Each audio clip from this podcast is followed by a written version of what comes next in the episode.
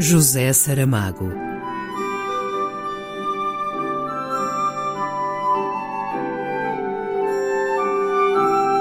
A caminho do centenário.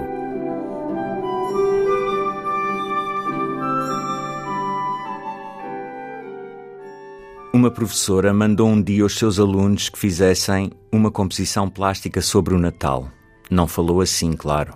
Disse uma frase como esta: Façam um desenho sobre o Natal. Usem lápis de cores, ou aguarelas, ou papel de lustro, o que quiserem. E tragam na segunda-feira. Assim ou não assim, os alunos fizeram o trabalho. Apareceu tudo quanto é costume aparecer nestes casos: o presépio, os reis magos, os pastores, São José, a Virgem e o menino Jesus.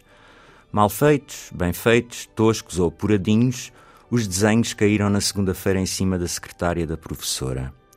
Ali mesmo ela os viu e apreciou. Ia marcando bom, mau, suficiente, enfim, os transes por que todos nós passamos. De repente, ah, mas é preciso muito cuidado com as crianças. A professora segurou um desenho nas mãos e esse desenho não é melhor nem pior que os outros. Mas ela tem os olhos fixos, está perturbada. O desenho mostra o inevitável presépio, a vaca e o burrinho e toda a restante figuração. Sobre esta cena sem mistério cai a neve e esta neve é preta. Porquê? Porquê? pergunta a professora em voz alta à criança. O rapazinho não responde.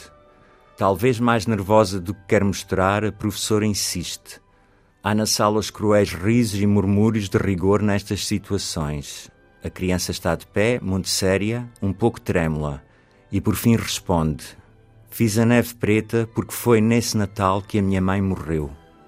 Daqui por um mês chegaremos à lua, mas quando e como chegaremos nós ao espírito de uma criança que pinta a neve preta porque a mãe lhe morreu? Um excerto de Deste Mundo e do Outro, por Carlos Prado. José Saramago.